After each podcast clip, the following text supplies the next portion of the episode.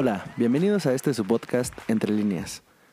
Nos complace mucho recibirlos después de la semana pasada, ya que el programa pasado tuvimos bastante audiencia, bastante buen, buen recibimiento de su parte. En verdad nos da mucho gusto poder seguir llegando a todos ustedes y que esta, esta sesión sea bastante agradable para todos ustedes. Muy buenas tardes a toda la audiencia y seguidores de Entre Líneas Podcast y del fútbol americano nacional.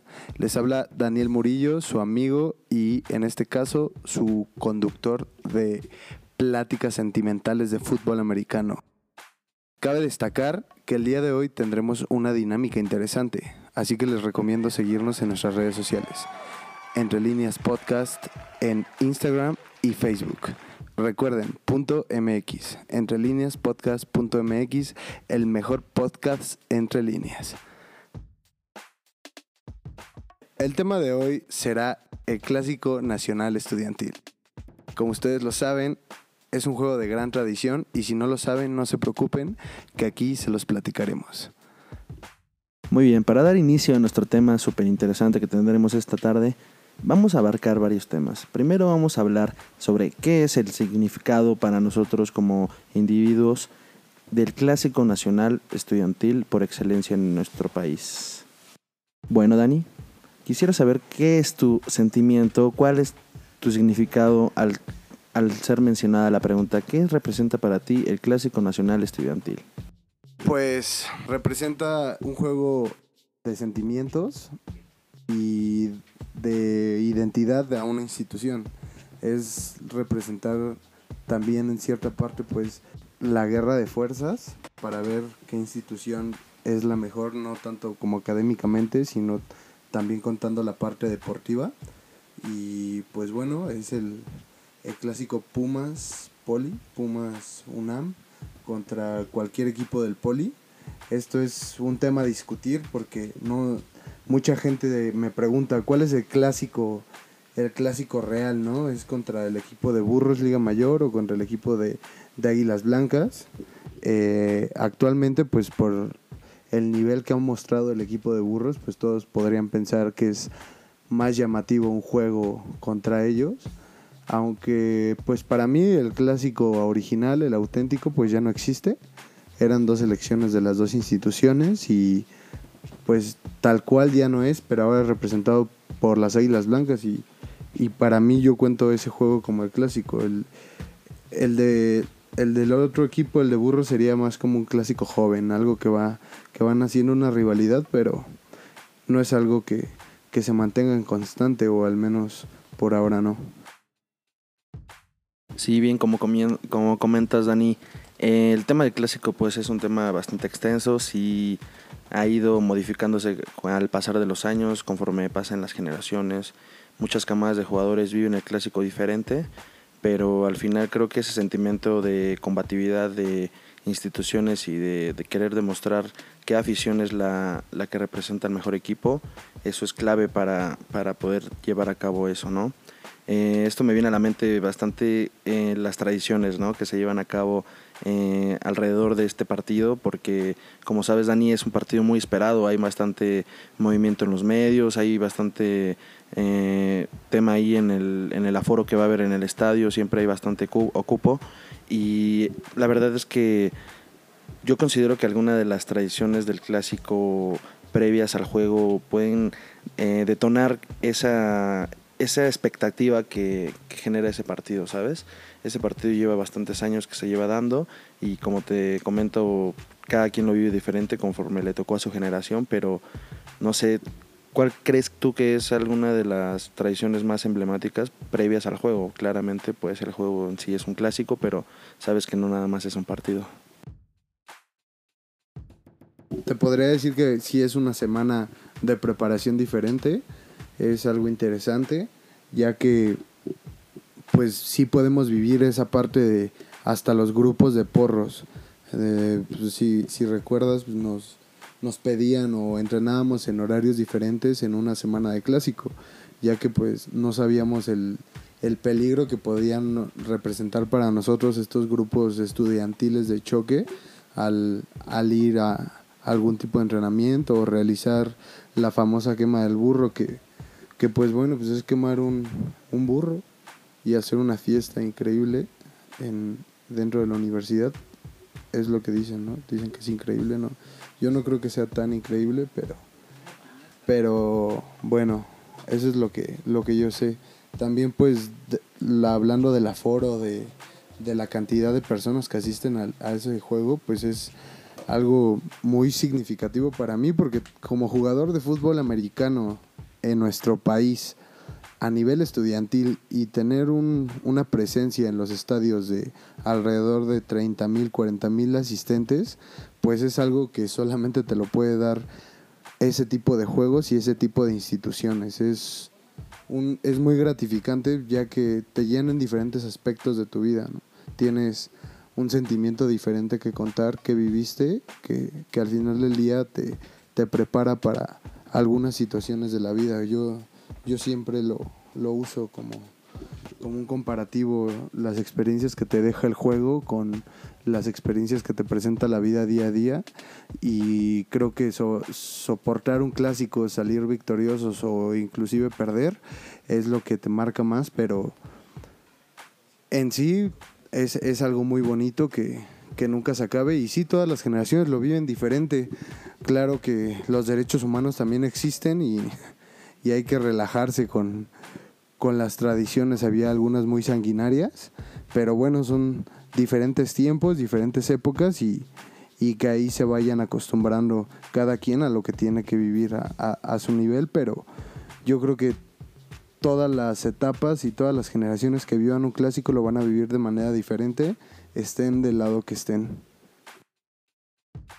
Sí, muy bien como lo comentas, Dani, sí es un tema bastante eh, digno para quien lo representa o para quien suele apoyar al representado, pero sí es algo mítico. En verdad, en lo personal, creo que es un, es un tema muy lindo que me voy a llevar. Yo actualmente ya no soy jugador de Liga Mayor, pero aún así lo recuerdo con bastante eh, buena, buen sentimiento, buen, buen, buena remembranza y decir qué buenos partidos me aventé.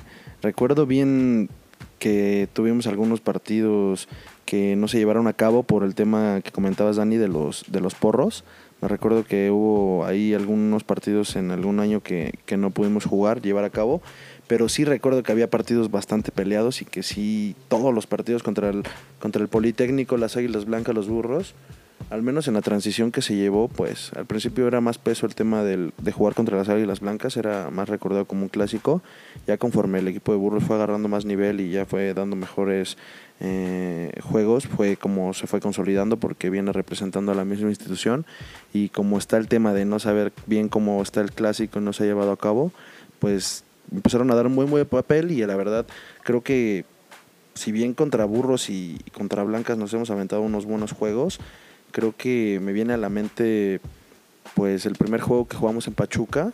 Ese partido fue un gran partido, fue total y completamente inclinado hacia nuestro lado, que ganamos creo 49-0 en ese momento por todo lo que conlleva el misticismo del partido. Recuerdo mucho la concentración, me recuerdo hablando con el Rivera en ese momento de cómo el equipo de las Águilas Blancas en ese momento no venía bien, venía dolido, venía con un, nivel no tan bueno como el que se esperaba. Y en ese momento la, el, el speech que nos daba el coach Rivera era algo increíble porque era qué mayor dignidad que tu mayor rival sea el que te mate y que en verdad pueda acabar contigo y dejar claro quién es el mejor equipo del país y eso siempre lo voy a llevar en la mente. Me acuerdo que todo el equipo se empapó con ese, con ese speech y salimos a jugar con todo y tan así que estuvimos creo cerca o, no sé si conseguimos dar la, la, mayor, eh, ahora sí que la mayor victoria a favor en puntos para nuestro equipo. Claramente creo que guardamos, ganamos 49-0, 49-7, algo así, no recuerdo, pero sí recuerdo que fue un partido completamente positivo para nosotros y pues esos son mis recuerdos positivos de ese partido, ya que pues siempre tienen que ser partidos ganados en lo personal. Así es, Carlos. Pachuca fue una experiencia pues diferente también, pero viviendo un clásico al final del día, que fue lo rico, lo bonito, que no se perdió ese juego y que continuamos, que tuvimos la oportunidad de, de realizarnos ahí. También recuerdo esas palabras del coach Rivera. Un, un saludo al coach Rivera para cuando esté escuchando este podcast. Le mando un abrazo. Y así es, Carlos. También recuerdo el juego de, de Guadalajara, otro clásico interesante. Sí, sí, nos llevaban lejos por cuestión de seguridad de, del encuentro para que no hubiera percances eh, fuera del emparrillado y nos llevaron esa vez hasta Guadalajara a jugar el clásico que también lo ganamos, por cierto, muy bueno. Estuvo increíble. Este, pues el el mejor clásico para ti, Carlo, ¿cuál ha sido tu mejor clásico? Ese juego que tú hayas dicho de todos estos, a mí me ha encantado en el aspecto nada más de los clásicos estudiantiles. No, hombre, Dani, ahora sí que me la pones dificilísima porque, pues sí, fueron bastantes clásicos los vividos y, pues me acuerdo, no sé, me, viene mucho a la mente en 2.17 cuando jugamos con los burros. Jugamos en el Estadio Azul, pues fue también un partido muy diferente porque ahí se venía, pues no se venía dando aforo al fútbol americano y, y pues siempre es emocionante, ¿no? En el ahora Estadio Ciudad de los Deportes fue pues, un cambio total, ¿no? Y ahora ir de visita y que el, equipo del Politécnico tuviese un, una sede bastante digna y bastante buena para que toda la familia del americano se, se dejara llegar. Creo que ese fue un partido bastante bueno. Yo lo considero muy, muy, muy bueno ese partido, ya que pues fue en sí mi último partido completo como colegial antes de que jugara contra Anáhuac y me lastimara, pero antes de ese partido sí fue muy muy buen partido, en lo personal nos fue nos fue muy bien a la línea y, creo que ese me fue el, partido que más me llenó y el que más rápido me llega a la mente, Dani. Pero igual me interesaría saber cómo cómo es que cómo es que le dillaste, porque también aquí no vamos a hablar de lo superficial, vamos a hablar también de lo, de lo que, de lo que también sea bueno. Vamos a hablar el tema del 2016, hermano. ¿Te acuerdas de ese partido de 2016 contra las Águilas Blancas? Esa, esa lastimosa, un partido de puerta cerrada donde perdimos contra las Águilas Blancas que estaban súper equipadas por unos jugadores que ahorita ya son compañeros que estaban con Adeip. Se equipó muy bien las Águilas Blancas. En ese partido dieron la campanada. Para nuestra suerte no se hizo tanto ruido, pero, pero sí que dolió esa derrota, Dani. ¿Qué opinas de esa derrota? claro que dolió porque siempre tienes que dar lo mejor y, yo aseguro que, que di lo mejor y me siento muy contento con mi desempeño. Me fue bien, perdimos. Pero un tema aquí fue que perdimos el, el, clásico a puerta cerrada, ¿no? No, no hubo ningún factor distractor más que, más que nosotros. Aquí queda claro que los que fallamos fuimos nosotros. Y bueno, pues qué se puede decir, un trago amargo, pero como de todo, se tiene que aprender hasta de lo malo. Tienes que aprender a, a sobrellevar esto que estaba un poco pesado. Sí recuerdo ese, ese juego a puerta cerrada donde perdimos. Eh, mi mejor clásico yo creo que ha sido a nivel experiencia, el de 2014, mi año novato, eh, pues mi primer clásico es el, es el preferido casi siempre, ¿no? Aunque no tuve participación, no, no me dieron la oportunidad como, como novato, pero bueno, pues tienes que, que aplicar y pues al final tienes que llegar a, a tu objetivo y fue lo que hice, estoy conforme. Pero ese clásico me gustó mucho, fue el primero, fue el primero que entré al estadio con un estadio olímpico universitario a tope, eh, un espectáculo de medio tiempo impresionante, los, los Goyas sonando y retumbando entre las paredes, hermoso. Eh, Carlo. Sí, mira, aquí me salta Dani, eh, nos llegó un comentario por vía Instagram de arroba fercho71, nos pregunta...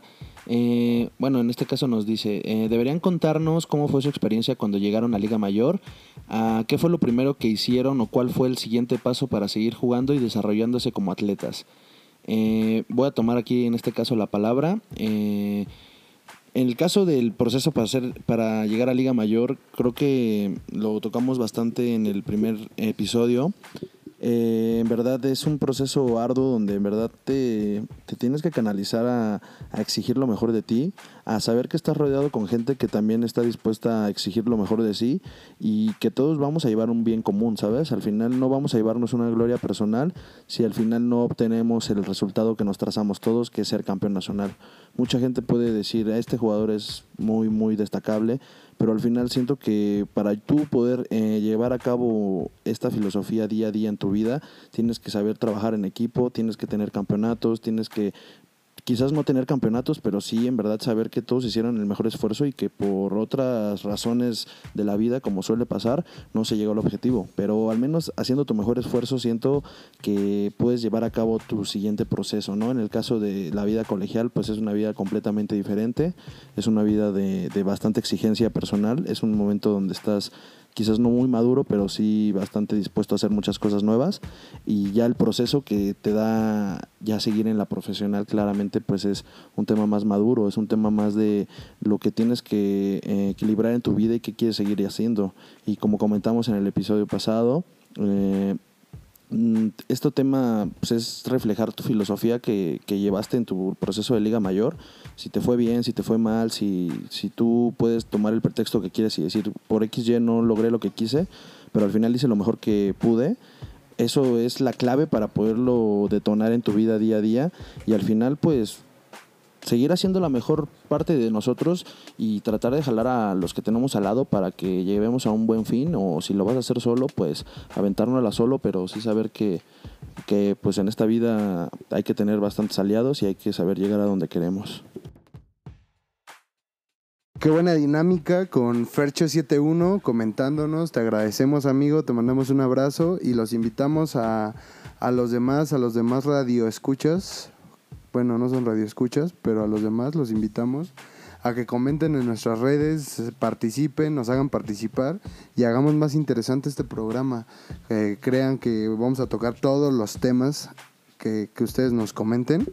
Eh, les recuerdo, síganos en Facebook y, Instagram en, en, el podcast entrelíneas.mx y también sigan para llevar a cabo la dinámica y así poder lograr ganar un premio de este canal. El premio será algo sorpresa y se los iremos diciendo conforme la dinámica se vaya desarrollando, compañeros. Muy bien, igual me toca despedirme. Eh, muy agradecido igual con todos ustedes. Mm, todos ustedes eh, que nos están escuchando. Eh, espero puedan tomar lo más positivo que tengan de este podcast, que se la pasen bien. Eh, igual que nos apoyen en este caso con sus preguntas, dudas, sugerencias, lo que requieran ustedes. Aquí estamos para servirles. Igual este tema del americano, pues es, es muy sabido que hay cosas que no se saben ni, ni cosas que que la gente pueda saber por no haberlo vivido, pero en este caso vamos a hacer este, este espacio bastante dinámico, vamos a, vamos a hacerlo muy dinámico, super padre y espero que nos, nos, sigan comentando, escribiendo. Vamos a tener invitados de lujo también. No, no, no, no solamente vamos a inclinar la balanza del lado de, de, la que estamos, como fue haber representado a los Pumas. También vamos a tener gente de todos lados y que nos den sus opiniones. Y si ponemos caliente esta plática, la ponemos caliente, gente. Entonces, muchas gracias por seguirnos. No olviden eh, seguirnos en todas nuestras redes. Ya saben todo lo que viene. Vienen cosas padres. Vamos a estar haciendo dinámicas mega padres también, entonces estén alertas, ¿vale? Me despido, yo soy Carlos Giannini, aquí estuvo mi compañero Daniel Murillo y nos vemos a la próxima. Gracias.